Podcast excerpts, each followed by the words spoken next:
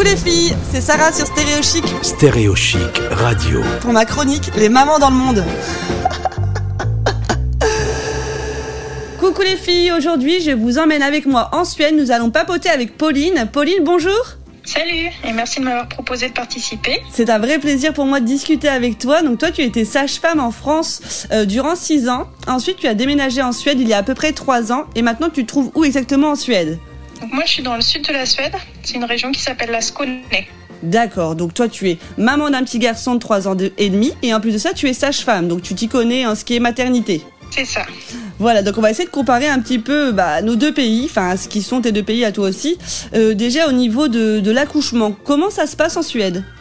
Alors en Suède c'est beaucoup plus, enfin plus souvent en tout cas des accouchements, euh, ce qu'on va appeler physiologiques. Enfin en tout cas, t'as pas aussi systématiquement la péridurale. T'as beaucoup plus d'alternatives qui sont proposées.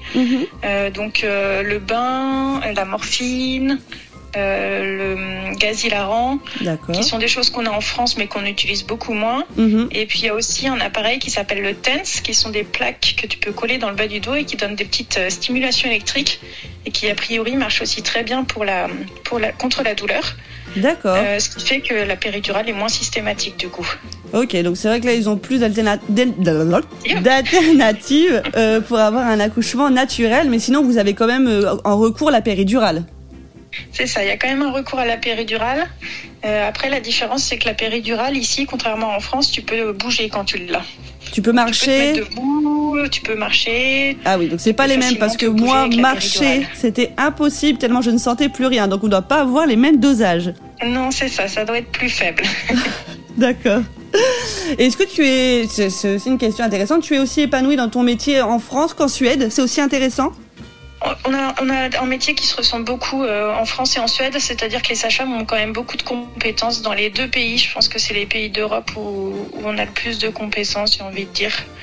Et euh, il y a vraiment euh, une relation d'équipe avec les médecins en Suède qui est très agréable. Il n'y a pas du tout de hiérarchie. D'accord. Et les conditions de travail sont quand même meilleures qu'en France, Ok. ce qui, ce qui n'est pas très difficile. Et ah, une petite dernière question. Est-ce que tu aurais une anecdote à me raconter, quelque chose qui t'a vraiment surprise en tant que maman quand tu es arrivée en Suède? Oui, bah oui. Quand je suis arrivée en Suède, c'était le plein hiver, donc le mois de février. Il a fait des températures jusqu'à moins 10. Et puis, euh, les premières balades dans le quartier, tout d'un coup, tu croises une poussette dehors. Puis là, t'entends un petit bébé qui pleure dedans. Parce qu'il faut savoir qu'en fait, les enfants ici font leur, euh, leur sieste dehors. Donc ça, c'est assez surprenant quand t'arrives de France. Mais c'est fou. Et à moins 10 Bah oui, bien, bien enveloppé, bien emmitouflé. Même dans les, dans les écoles, ils peuvent faire leur sieste dehors. Mais c'est Ou dans fou. des pièces non chauffées. Ouais. Et a priori, ils dorment bien et ils sont moins malades. Bah, je vais bien te croire parce que moi, je sors ma fille dehors, il fait moins 1, c'est sûr qu'elle chope un rhume. C'est obligatoire. Voilà.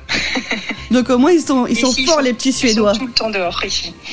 Bon bah c'est génial. Écoute Pauline, je te remercie d'avoir pris le temps de discuter avec moi. Si vous voulez la retrouver, vous pouvez aller sur sa page Instagram. Je vais essayer de le prononcer, mais c'est pas gagné. Et au cas où il y aura le lien sur le podcast, c'est Barnmoshka, ça se dit comme ça. Point sage-femme. Merci à toi Pauline. Merci beaucoup. Retrouvez ce podcast sur stéréochic.fr. On se retrouve très vite sur Stéréo Chic ou sur mon Insta, Sarah-du-bas Baby Cléo. Bisous.